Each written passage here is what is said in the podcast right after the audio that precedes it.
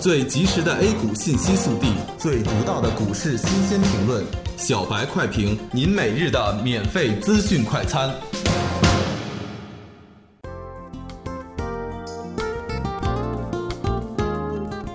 各位听友，大家好，欢迎收听十月十三日的小白快评。小白快评今日话题：短线震荡风险可控，中长线向上趋势依旧。金秋十月的行情在三连阳之中拉开了反弹的序幕。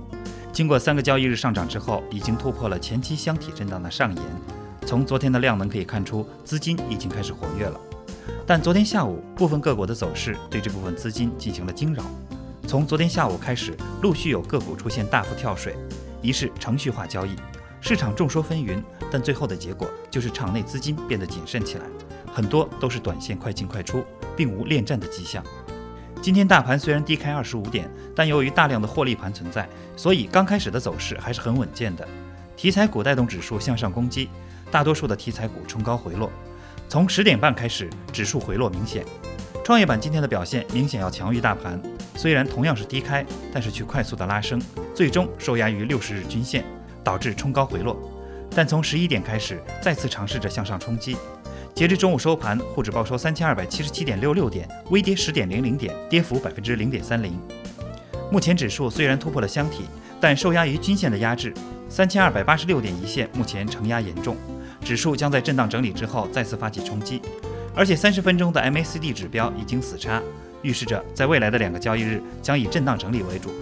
经过蓄势，才有新的动力向上。指数下行的空间有限。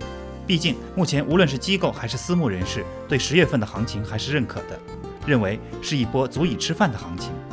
股灾之后，基金业绩的回撤也是非常明显的。为了年底能有一个更好的基金排名，也会加大对上市公司的调研力度。因此，市场完全可以谨慎的继续做多。预计下午震荡将会继续成为主旋律，收盘时可能报收小阴小阳，总体风险并不大。短线客要快进快出，不可恋战。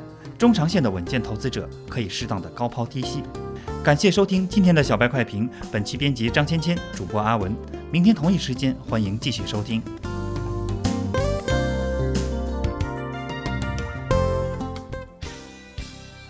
学习玩耍两不误。